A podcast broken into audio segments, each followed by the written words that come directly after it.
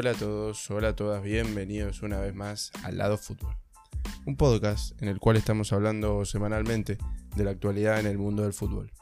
Recuerden que nos pueden escuchar por todas las plataformas digitales de podcast, sea Spotify, Apple Podcast, Google Podcast y todas las existentes. Y bueno, hoy vamos a estar analizando en un nuevo episodio de Post Weekend lo que nos dejó este fin de semana de fútbol europeo, ya el último fin de semana sin fútbol argentino. Recordemos que el próximo viernes estarán dando inicio la primera fecha de la Copa de la Liga Profesional de Fútbol.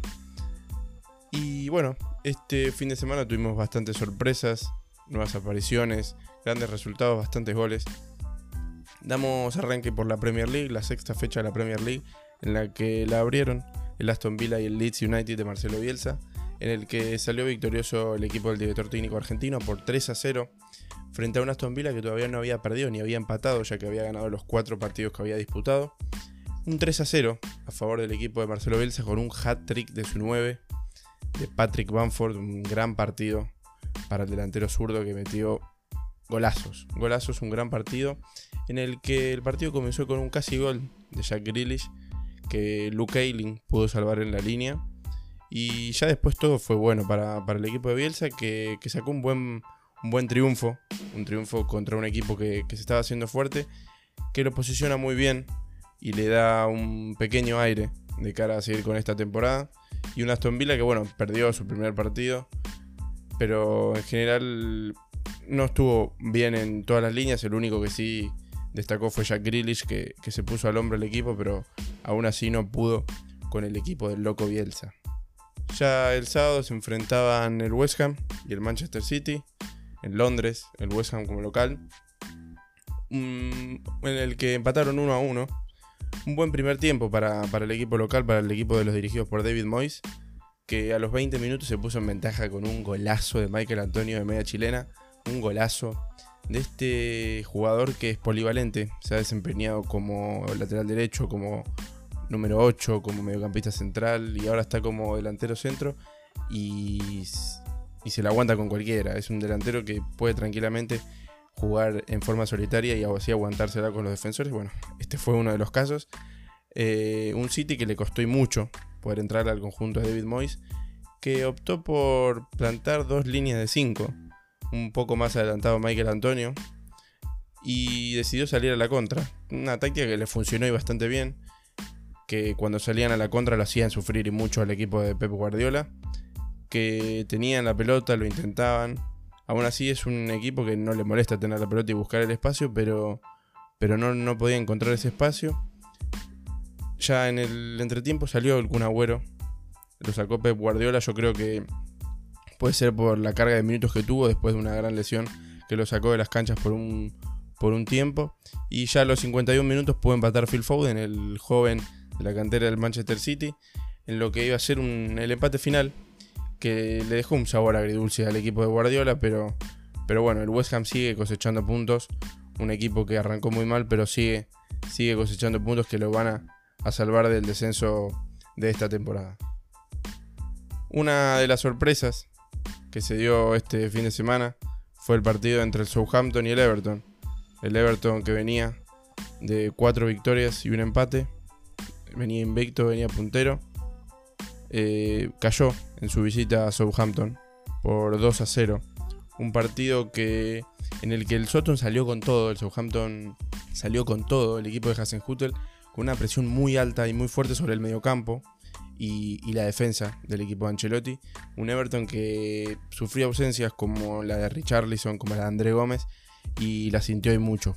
Eh, un Southampton que apostó por dominar la posesión del juego y armar de ahí eh, en base a pases cortos y así llegar hasta el fondo de la cancha y atacar con profundidad al equipo de Ancelotti.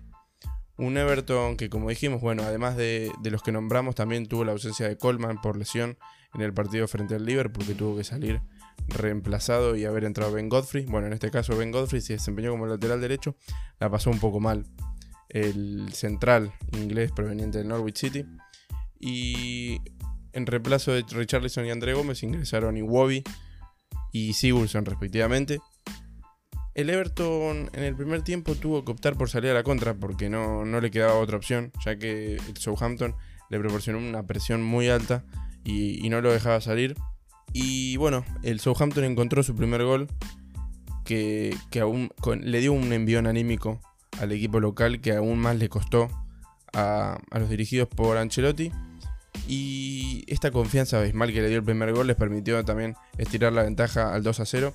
Y se fueron al entretiempo, pudiendo haber convertido más, pero, pero con una buena diferencia para, para los primeros 45 minutos, que terminó siendo la diferencia final en un partido que, que ya en el segundo tiempo empezó igual que había terminado, con tanta confianza del equipo local pero a los 72 minutos, en una jugada desafortunada, yo creo que con mucha mala suerte, Lucas Diñe vio la tarjeta roja, en el que sin querer le trabó el pie a Walker Peters, el lateral proveniente del, Tottenham, y, pero lo podría haber lastimado y muy grave, y así se quedó con uno menos el Everton, una baja muy considerable que va a tener el Everton por tres fechas, una que se suma a las que ya mencionamos. Y bueno, el Everton perdió el invicto que venía, otro equipo más que, perdió el invicto. Ya la Premier se quedó sin invicto, ya que el Aston Villa y el, y el Everton perdieron sus partidos respectivos. Pero, pero bueno, es una larga temporada que le queda al conjunto de Ancelotti y al conjunto de James Rodríguez para poder hacerse y dar la sorpresa en esta temporada. También este fin de semana se enfrentaron el Manchester United y el Chelsea en lo que se preveía un gran partido, un partido entre dos equipos que esperan meterse en la Champions, dos equipos que se reforzaron bien de cara a esta nueva temporada, pero la verdad fue un partido bastante tranquilo, bastante chato, en el que hubo oportunidades, se produjo el debut de Edinson Cavani con la camiseta de los Red Devils, pero, pero no pudieron ninguno convertir gol, un gran partido del arquero Edward Mendy, que consigue su tercera valla invicta eh, con la camiseta del Chelsea, y no se sacaron ventaja, no se pudieron raspar eh, en este encuentro. Pero de cara a lo que sigue la temporada van a tener que empezar a rescatar más puntos. Son dos equipos que, necesitan estar arriba para poder mantenerse en los puestos de Champions. Son dos equipos grandes que se refuerzan y gastan mucho dinero. Y yo confío en que ambos equipos van a poder empezar a sacar puntos. Están también muy atentos a, lo que es la Champions League, el Manchester United que le ganó el PSG. Y esta semana recibirá como local al Leipzig, equipazo de Alemania. Y el Chelsea que también está muy enfocado en la Champions, pero tienen equipo como para pelear ambas competiciones. Y el último partido que vamos a estar viendo de la Premier fue el triunfo del Liverpool al Sheffield United, en el que el Sheffield United sigue con un punto en estas seis fechas, un conjunto que no le está agarrando la mano. Lo que yo creo es que le están agarrando la mano, como, como bien dije, al conjunto de Sheffield, que la temporada pasada dio la sorpresa pero, pero ya le están agarrando la mano. Perdón la, repetición, pero es que es así. Y el Liverpool que arrancó perdiendo 1 a 0, pero pudo rápidamente ponerse, poner, empatar el partido y darlo vuelta en lo que es un nuevo triunfo para Liverpool que se alza en la cima junto al Everton con 13 puntos. Y mm, ya después podemos viajar a, España, en lo que tuvimos finalmente el clásico entre el Barcelona y Real Madrid un gran partido en el derby de España, que comenzó con, el gol del pajarito Valverde, que cruzó un disparo, eh, que hubo un, pequeño desajuste de, la defensa del conjunto culé, pero bueno, después pudo empatar a Ansu Fati, que se convirtió en el goleador más joven de la historia de los clásicos. Y ya después Messi pudo convertir el 2 a 1 a favor del Barca, pero pero Courtois, una tapada increíble, evitó el gol del conjunto culé. En el que yo, yo vi un gran partido del lateral derecho, el flamante refuerzo del Barça, eh, Serginho Dest. Un gran partido, un gran partido de Neto también, eh, el arquero que está supliendo a Ter. Después hubo una, polémica, una polémica que para mí no es polémica. Un penal en, en el que el inglés tomó a Sergio Ramos de la camiseta y el central español exageró muchísimo, muchísimo. Pero aún así el árbitro cobró penal y convirtió el defensor central español, ídolo del Real Madrid, el 2 a 1 a favor del equipo de Zinedine. Se habló mucho de que si esos penales se cobran o no se cobran. A ver, no se cobran, a veces se cobran, a veces no, pero es penal. Se cobre o no, es penal, está bien cobrado si lo cobran, estará mal si no lo cobran. este, nos, hemos mal acostumbrado a que no se cobren este tipo de penales, pero si son penal, como lo indica el reglamento, está bien que se cobre y no debería haber polémica, en mi opinión. Sergio Ramos igualó a Koeman, a Koeman, el actual técnico del Barcelona, como defensor con más goles en toda la historia de los clásicos, son cinco que acumula el defensor central español, que es la primera vez que marca en un clásico y no de cabeza. Como lo metió desde los 12 pasos. Y luego ya ingresó Luka Modric en el partido y pudo liquidar el partido por 3 a 1. El croata con un dribbling maravilloso a Neto, que lo dejó en el piso y de 3 dedos definió entre los centrales. Una dura derrota para el Barça de Lionel Messi que los conflictos dirigenciales los están matando. El Bartomeu ya dijeron que no se van a ir hasta las próximas elecciones. Y, y bueno, fue una, una dura derrota y un buen triunfo para el conjunto madridista que venía de derrotas muy duras, como la del Jack Dardones, que, que lo venían dando como posible favorito al Barcelona, pero pudo hacerse con la, con la victoria como visitante en el Camp Nou. Un partido del que quiero hablar de esta jornada de la Liga Española es del Elche, el Elche de Miguel Almirón. Eh, el equipo dirigido por el director técnico argentino volvió a ganar este fin de semana y está dando la sorpresa en España un buen triunfo, 2 a 1 ante el Valencia como local, que el equipo visitante acumula su tercera derrota consecutiva, un, presente desastroso para el conjunto valenciano que está atravesando una crisis dirigencial en la que tuvo muchas salidas de renombre a poco dinero.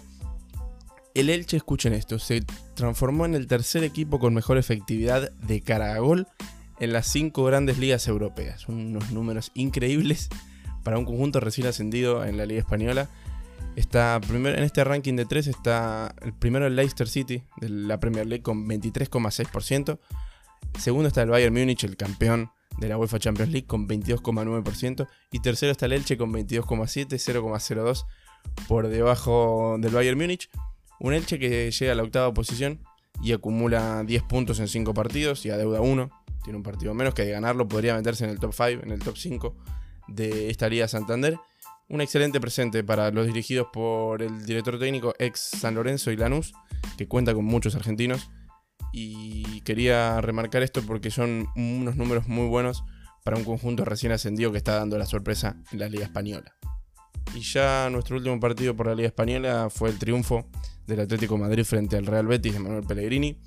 Eh, el equipo del Cholo venció 2 a 0 a los dirigidos por el director técnico chileno con tantos de Llorente y de Lucho Suárez, que marcó ya finalizando el partido.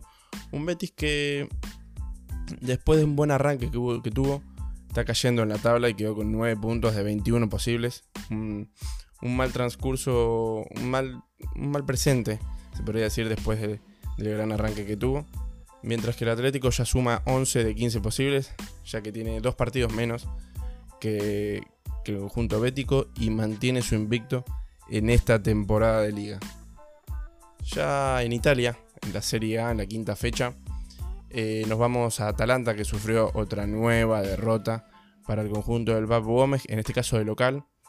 Partió con un mix de titulares y suplentes que luego de un arranque de tres victorias en las primeras tres fechas, perdió dos partidos consecutivos, la fecha anterior contra el Napoli, una dura derrota que comentamos en este podcast, y ahora esta contra una Sampdoria débil que terminó 3 a 1 a favor del visitante y deja otra dura derrota luego de una buena victoria por Champions, eso sí, pero contra un rival bastante débil.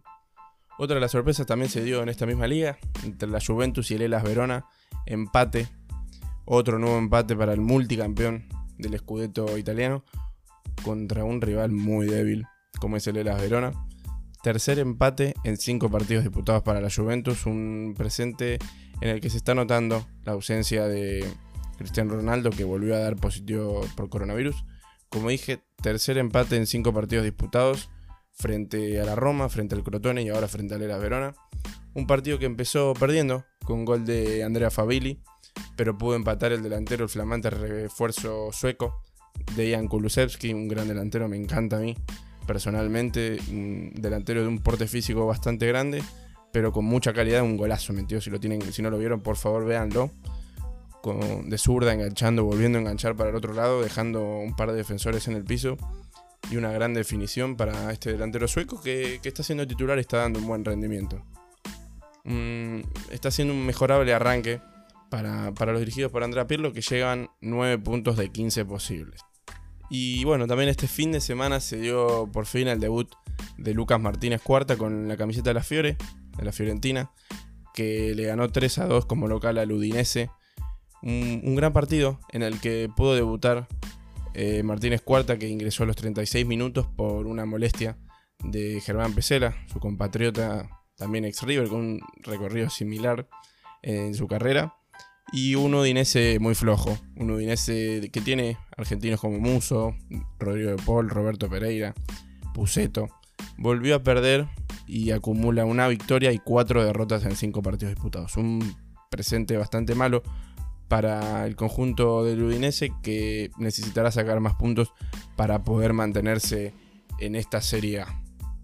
Y el último partido que vamos a ver de, de esta Serie A fue entre el Cagliari y el Crotone. Un partido con mucha presencia sudamericana, un 4 a 2 a favor del equipo local. Como Godín, Nández, Giovanni Simeone en el equipo local y Lisandro Magallán como titular en el conjunto visitante. Un partido que tuvo muchos goles, como su resultado le indica, 4 a 2 a favor del local, en el que empezó ganando el Crotone, después lo dio vuelta al Cagliari y lo volvió a empatar el Crotone pudo ponerse 3 a 2 el Cagliari y en el segundo tiempo, en el comienzo, los visitantes sufrieron la expulsión de Lucas Cigarini, que viene de jugar tres temporadas con el Cagliari, y ahí ya se le hizo muy cuesta arriba al Crotone, que a los 84 liquidó el 4 a 2 final por medio de Joao Pedro. Eh, en este partido marcó nuevamente Giovanni Simeone, que está con un presente excelente, con 4 goles en 5 partidos y un, gran arranque de temporada para el delantero internacional con la selección, que yo creo que va a seguir siendo convocado por, por Lionel Scaloni, ya que está teniendo un gran presente con su equipo. Y ya finalizamos nuestro recorrido de fin de semana por Alemania, en el que no hubo sorpresas. El Bayern Múnich derrotó cómodamente 5 a 0 al Eintracht Frankfurt. Una victoria muy cómoda en la que Lewandowski no para de marcar goles. Hat-trick perfecto para el delantero centro polaco que marcó un gol con la zurda, un gol con la derecha, un gol de cabeza. ¿Qué más? Eh, el hat-trick perfecto, como bien, como bien se dice. Un resultado que lo completaron Sané y el joven Jamal Musiala, de 17 años, que habitualmente juega en el Bayern 2, en el Bayern Múnich 2, en la tercera división alemana, pero tuvo minutos y pudo convertir gol. Un Bayern que, acumula su cuarta victoria en cinco partidos y queda segundo, igual que el Borussia Dortmund, un punto por debajo del invicto Leipzig que acumula cuatro victorias y un empate y este martes se va a estar enfrentando al Manchester United por la UEFA Champions League.